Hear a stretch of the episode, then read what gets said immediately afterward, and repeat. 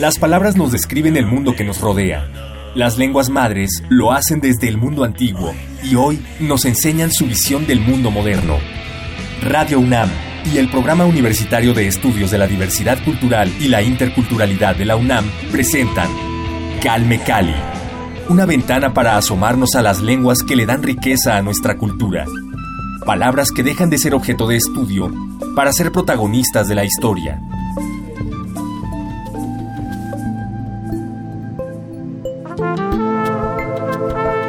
Benjamín García González nació en Tlahuitoltepec, Oaxaca, en 1978.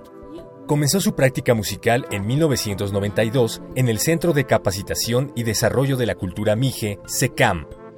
Formó parte de la Banda Sinfónica de Tlahuitoltepec, Mije, con la que realizó distintas giras y grabaciones en importantes escenarios de la República Mexicana.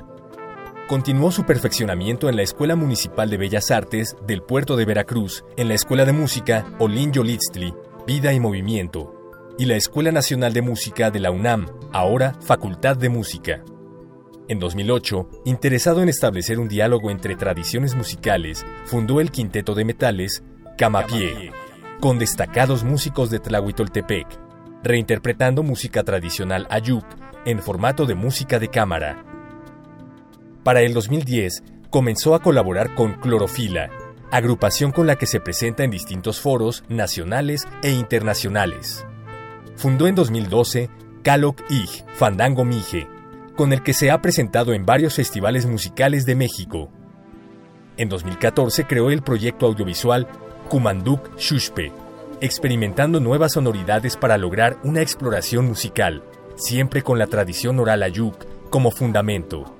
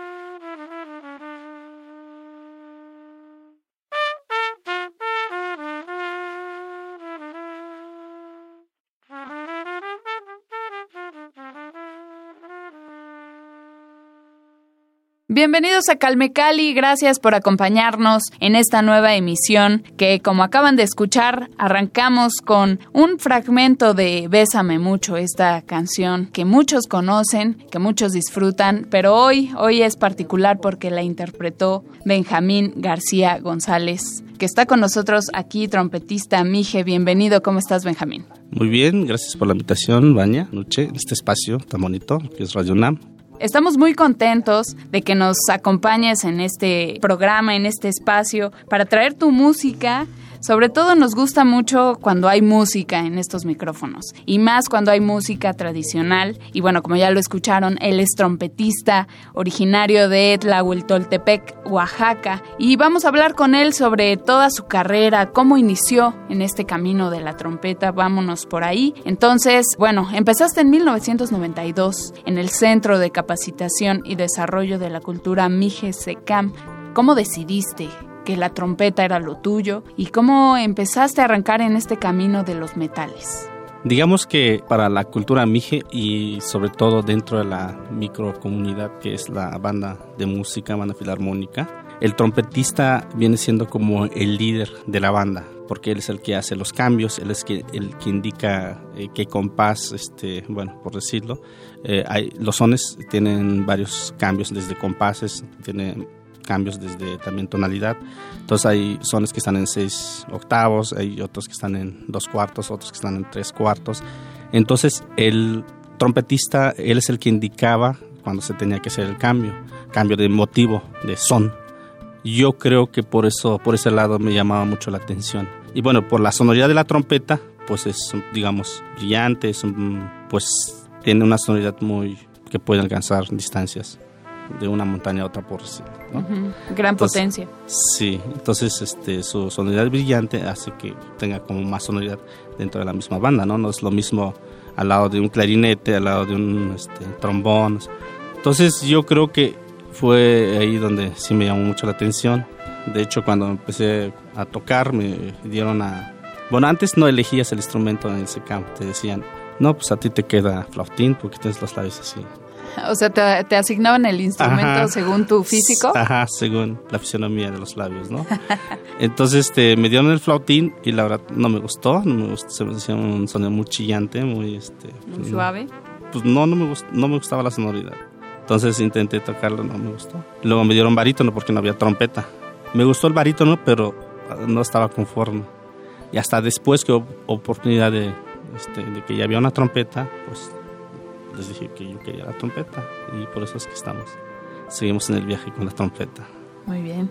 Y digamos, ¿tienes un pasado musical en tu familia? ¿Hay más músicos en tu familia o de plano eres el artista de, de tu familia? No, digamos que, eh, como te explico, somos cuatro hermanos los que nos dedicamos de manera profesional, digamos, en la música. Una de mis, una, mi hermana estudió educación musical en Jalapa y por también a la vez como, como saxofonista. Entonces ella pues hasta ahorita da clase de educación artística, también este, en algún momento ha formado bandas, sigue este, dando clases particulares, bueno, porque se lo piden, en la Mixteca, en Oaxaca. Entonces mi otro hermano que estudió este, oboe en la Olinio Listli, pero se regresó ahí y bueno, un, tocar oboe ahí no es común en una banda, ¿no? Entonces decidió por declinar y dejar el oboe y ahora toca este, guitarra, toca este clarinete. realmente él se inició con el clarinete, pero cuando lo mandaron becado a la Oliño Listli, pues este, agarró el oboe y lo tocaba muy bien. Por influencia de él, creo que me atrevo, sí, yo aseguro que fue por influencia de él. En las vacaciones en Semana Santa me acuerdo que iba con su oboe y se ponía a tocar conciertos. Y me gustaba mucho el sonido del oboe. Entonces estaba yo como, yo creo que tendría como 10 años y lo escuchaba y le decía, bueno, él se como que se sorprendía, ¿no? De que yo estaba ahí sentado escuchándolo, ¿no? Ya se dio cuenta que me gustaba y me dice, ¿te gusta la música? Sí. Entonces yo creo que tienes que entrar al SECAM. Y yo me metí solito, no, no, no me llevó él. Y bueno, él pues se sigue dedicando igual a la música, hace música tradicional de cuerda, de este, sones mijes, porque todos los sones mijes son, este, primero son, digamos que los abuelos nos lo dejaron, el legado es más bien de, de cuerda, música de cuerda. Pero ya después se transcriben, después se adaptan a las bandas y por eso es que tenemos muchos sones. Las bandas pues tocan muchos sones. Y por otro hermano menor, él, este, él es guitarrista, percusionista, pero ahorita es igual más, más guitarrista que percusionista, también toca el laúd, toca la guitarra eléctrica, es multiinstrumentista el chamaco. Sí, muy talentoso, pero es de, plano autodidacta. Sí estudió en el SECAM, sí conoce las notas, pero él más bien como que se fue más bien con la parte de la oralidad, la tradición oral, de todo lo que se pues ha, digamos, este, conocido a través de la, de, de manera auditiva y pues lo sigue rescatando y pues él también compone sones y pues tienen su grupo de, de cuerdas de sones mijes. Después me enteré que mi papá fue músico de joven. En los mijes, antes de que eh, esta tradición fuerte de las bandas, eh, pues para pedir a, la novia, la mano de la novia, este, él amenizaba la, pues, la ceremonia. A, la ceremonia. Entonces tocaba en los, cuando se iba a pedir a la, a la novia y tocaban los sones, él tocaba mandolina pero yo no sabía hasta que, bueno, cuando yo estaba estudiante aquí en la, la, UNAM, en la, bueno, ahora ya es facultad, antes era Escuela Nacional de Música, me iba a las vacaciones y de repente lo veía tocando mandolina, pero tomado, ¿no? Entonces y pregunté a mi mamá, oye, ¿cómo es que mi papá sabe tocar eso, no? se supone que, pues, que yo sepa, no es músico. Ah, me dice, ah, no, es que él de joven este, tocaba, yo así lo conocí. Pues entonces, ¿por qué lo dejó? Le digo pues porque pues tuvo que trabajar, pero también él dice que no, que quién se lo va a pagar, dice, ¿no? Porque lo hacía pues por amor al arte y por porque es una digamos una manera de, hacer comunidad y acompañar la, ceremonia, ¿no? De la ritualidad de pedir la, la, la novia. Entonces, este, pues no había esa concepción de que podía vivir de eso, ¿no? De alguna manera. Después lo dejó de tocar. Incluso tenía, cuando le pregunté, oye papá, pero ¿por qué ya no sigues tocando, no? Deberías de, pues otra vez retomarlo. No, pues es que qué tal si me preguntan qué tono estoy, qué tono estoy tocando. Nadie te va a preguntar eso, le digo. Y el que lo haga pues, está, está, mal, ¿no? Le digo. Pero bueno, son esos prejuicios. Que pues digamos que ellos se crean porque pues también la discriminación, el racismo, sí es fuerte. Entonces quieras o no, también ha impactado ahí. mi, papá es monolingüe, no, no, no habla español. Mi mamá igual, o sea, son monolingües. Entonces pues sí tienen como ese temor, ¿no? Claro. Sí, están estos prejuicios que la sociedad pues va desarrollando y que reproduce, ¿no? Y que año con año uno trata de luchar contra ellos, pero ahí, ahí permanecen. Entonces, pues sí creo que es un, un problema para la perpetuidad de estos conocimientos y las culturas, las lenguas, ¿no? Desde ahí. Claro. Bueno, ahora que mencionabas que estuviste en la Escuela Nacional de Música, ahora la Facultad de Música de la UNAM, pues has tenido, has caminado por diversos institutos, diversas instituciones de, educación musical, como la Escuela Municipal de Bellas Artes del Puerto de Veracruz, la Escuela de Música Olinio Lisli. ¿Qué te ha enseñado o qué has adquirido en estos años en diferentes escuelas? ¿Qué aprendiste en cada una de ellas? Es decir, ¿qué te ha dejado como músico y como persona estar en estos diferentes recintos de educación musical? En lo personal, puedo asegurar que me dejó como un bagaje de una visión más amplia de la música.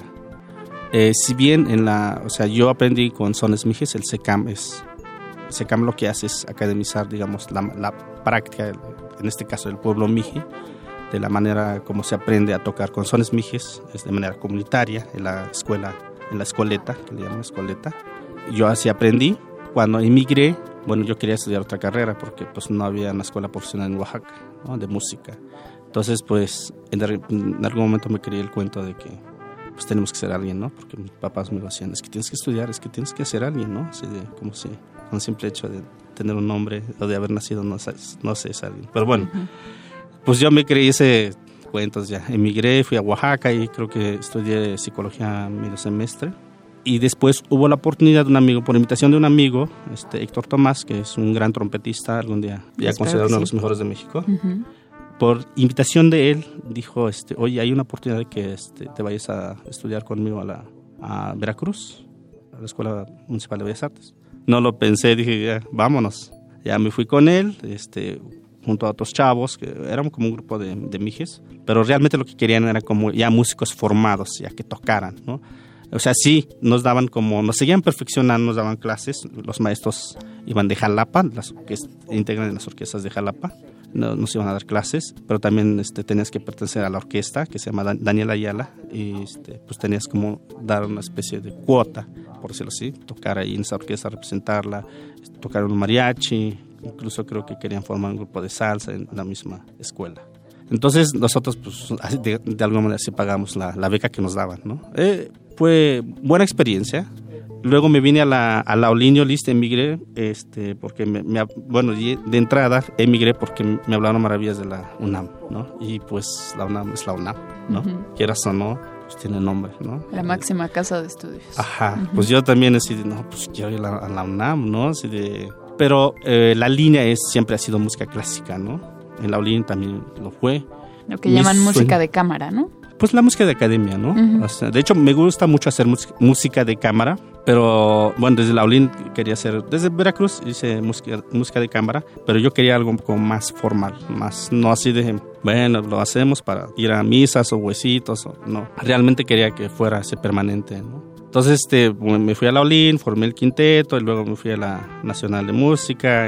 pero realmente a esos lugares, a esas escuelas, fui a reafirmar, no fui a aprender algo nuevo. Eh, yo soy más autodidacta. Bueno, me salí de la Nacional de Música. En algún momento llegué a ser muy, pues muy cuadrado en cuanto a musicalmente hablando. Eh, de repente también llegué a creer que pues la música clásica era lo mejor de lo mejor, ¿no? O sea, eh, la neta del planeta, ¿no? Digo, es un género musical que sí tiene todo un, pues bueno, los años que se lleva, digamos, eh, practicando en las academias, pues claro, ¿no? Y este, a veces creo que uno termina siendo prejuicioso en ese sentido. Eh, cuando me salgo de ahí, este, como que me libero un poco como esa, de, esa mentalidad tan, tan hermética que tenía yo. Y pues la, digamos, mi fin era como llegar a una orquesta, ¿no? Estoy en una, pero pues ya me di cuenta que no es como que hay algo más, más allá de eso, ¿no? Sí, es, es muy bonito, este, tengo muchos compositores que, favoritos que siempre recurro a escuchar y tocar, pero tocar tu música, tus sones que que digamos que te significan, ahí es donde me di cuenta que los significados sí son muy importantes. Entonces, sigo siendo intérprete en la música clásica, pero cuando toco mi música, que digamos que lo traigo, pues que lo mamé de alguna manera, ¿no? Sí. Entonces, este, me di cuenta que los significados son muy importantes. Claro. Pues he tenido la oportunidad de hacer música de cámara, hacer música tradicional con un concepto de cámara. Este, hecho, tengo ahí igual un quinteto de madera que toca pura música clásica, música compuesta exactamente, exclusivamente para un quinteto de madera. Entonces, este, siempre estoy como, pues, estar activo, ¿no? Y justo para tener como una mentalidad más abierta y tener un cerebro con más de plastilina, moldeable, ¿no? Eh, por eso es que sí me han enseñado mucho y tener como un bagaje más amplio y tener una mentalidad más amplia, musicalmente hablando. Bien fundaste, mencionaste el quinteto, eh, supongo que es al que te, te, referías, el quinteto de metales, corrígeme si lo pronuncio mal, Camapie. Camapie. Camapie. Ajá. Este, eh, bueno, nació con esta intención de, de, dialogar entre las tradiciones musicales, ¿no? Pero ¿cómo surgió esta idea en ti? Eh, es, intenté estudiar este, la carrera de gestión cultural, así para tener el título. Aprendí mucho, y la materia que me gustó mucho era de proyectos culturales. El maestro al final de, pues, del semestre nos dijo, oye, pues tienen que hacer un proyecto, o sea, sí, está muy chido elaborarlos, todo, ¿no? pero hay que hacerlos, ¿no? Entonces yo propuse hacer un concierto con un quinteto de metales y él me preguntó, ¿y tienes a los músicos? ¿Y los puedes realizar? Sí. En ese momento hice las llamadas, me quiero hacer esto y esto. Tengo un amigo que se llama eh, Leovigildo Martínez, dirige una banda que se llama RM, banda regional es igual muy, muy famosa la banda porque acaban de estar en Vive Latino, se han ido a Rusia, es un gran músico, es un arreglista, trombonista. Ya le había pedido que hiciera arreglos para, para Quinteto de Metales de la Nacional porque fue mi compañero de, de la escuela y desde Veracruz también, es de mi generación, digamos. Entonces, este, cuando les comenté, es que quiero hacer esto, esto y lo otro, hicimos el concierto, lo registramos, ya le dije al maestro, maestro, ahí está el concierto, ya me dice así como muy sorprendido, lo hiciste. O sea, eh, en este, en este semestre, bueno, en esta materia, eh, los alumnos tienen como los mejores proyectos y lo elaboran, pero no lo realizan. Y el plus que tú tienes es que tú sí lo realizaste. Ah, órale, por ahí va entonces la cosa, ¿no? Así fue, y en ese momento es cuando descubrí, cuando escuché cómo sonaba el quinteto metales, cómo sonaban los sones y jarabes dijiste con el concepto de música de cámara, se me enchinó la piel, así como que se me puso la piel de gallina. Dijiste, por aquí es. Ajá, ahí es donde entendí, ah, los significados tienen que ver mucho. Eh, y por eso es que sigo haciendo sones mijes. O sea, ahí está, digamos, mi, mi raíz. Bien. Sí, eh, entre esos proyectos, pues está, eh, bueno, en 2010 comenzaste con Clorofila, otro proyecto con el que has ido a varios foros a nivel nacional e internacional. Y también está este otro Calo, híjole, ayúdame ahí porque Caloqui. Y, ajá, de hecho, estos nombres los puse para que el otro lo pronunciara. Ay, porque hay palabras muy, muy culturales, por ejemplo, P, este, Comanduk, Shushpa, les cuesta un poco pronunciarlos porque es más gutural, no es una E abierta, es como más hacia adentro. Entonces, traté de poner nombres que, que ah, fueran más pronunciables. Muchas gracias por la ayuda. bueno, en estos dos proyectos, pues ya has visitado otros otros escenarios, no nada más a nivel nacional. Entonces, ¿cómo ha sido tu perspectiva, tu experiencia en pisar suelo extranjero? ¿Qué, percepción tienes de si varía la recepción, digamos, en territorio nacional y en territorio internacional? Porque creo que sí es, es conocido que desafortunadamente las culturas originarias por lo general son mejor reconocidas o mejor recibidas en otros países, ¿no? Entonces, ¿cómo es tu experiencia? ¿Qué opinas al respecto? Eh, yo creo que eh, en este caso tiene que ver mucho de la política cultural de México, ¿no? Eh, hay una idea un poco equivocada, así como que lo que esta cuestión, hay como dos tipos de, de, cultura en México, hay como esta especie de la alta cultura, o lo que le llaman la cultura de elite, que pues solamente se da en bellas artes, por decirlo, ¿no? Las bellas artes como literatura, teatro, poesía, música y música clásica, ¿no? Entonces, este, en este caso creo que estamos ahí equivocados porque creo que, pues, no sé cómo eligen a la Secretaría de Cultura, pero bueno, yo creo que debería tener una mente más abierta porque desde la periferia, desde con los pueblos indígenas, sí se está generando arte y a otros niveles, que a veces eh, ves los bueno, los trabajos de los artistas están sorprendentes, ¿no? Eh, con Clorofila fui a varios este, festivales, este, en Barcelona un festival que se llama Curilla, en Cines, Portugal, un festival que se llama Música del Mundo. En Pirineo Sur, es entre España y, Francia, este, el festival se llama En Búsqueda de la Montaña. Pirineo Sur, En Búsqueda de la Montaña, se llama el festival. Y el otro fue en Bélgica, Sphinx, algo así, Festival Sphinx. Y son festivales que traen a grupos de todas partes del mundo. Eso fue lo que me, me, me interesó mucho. Entonces fue toda una experiencia escuchar diferentes géneros musicales. ¿no? Era como el concepto de world music, ¿no? música del mundo. Eh, tanto podrías ver como grupos de Perú, podrías ver grupos de africanos, grupos de árabes, entonces con su música tradicional, ¿no? Eso, eso fue como, no sé, no, fue una... No había escuchado mucha música de otras partes del mundo ahí reafirme mucho, o, este, sobre todo en Barcelona, así de eh, mirar a, mi pueblo, o Oaxaca, o a México, ¿no? Porque pues también cuando estoy en Oaxaca soy México, cuando estoy en la Ciudad de México soy de Oaxaca, y cuando estoy en Barcelona pues soy mexicano, ¿no? Entonces de ahí como que miré con otra, otros ojos, decir, eh, reflexionando así como, bueno, pues también tenemos nuestra música, ¿no? Y es muy valiosa. Y lo vi con otros ojos y revalorando todo lo que soy, mi origen es como mi ¿no? Y curiosamente, los cuatro festivales que fuimos este, con Clorofila, este, también tuvimos creo que cinco presentaciones con, íbamos como en, formato de cuarteto. Y pues todos, mijes, todos estudiaron en SECAM, entonces tenían el código de, la, de los sones. Entonces dos trompetas, un trombón y una tuba, pues con eso teníamos para tocar sones mijes íbamos a restaurantes, a bares y, se sorprendían, decían, ¿eso es México? Les decía, una parte de México. Esos son los mijes, así les decía.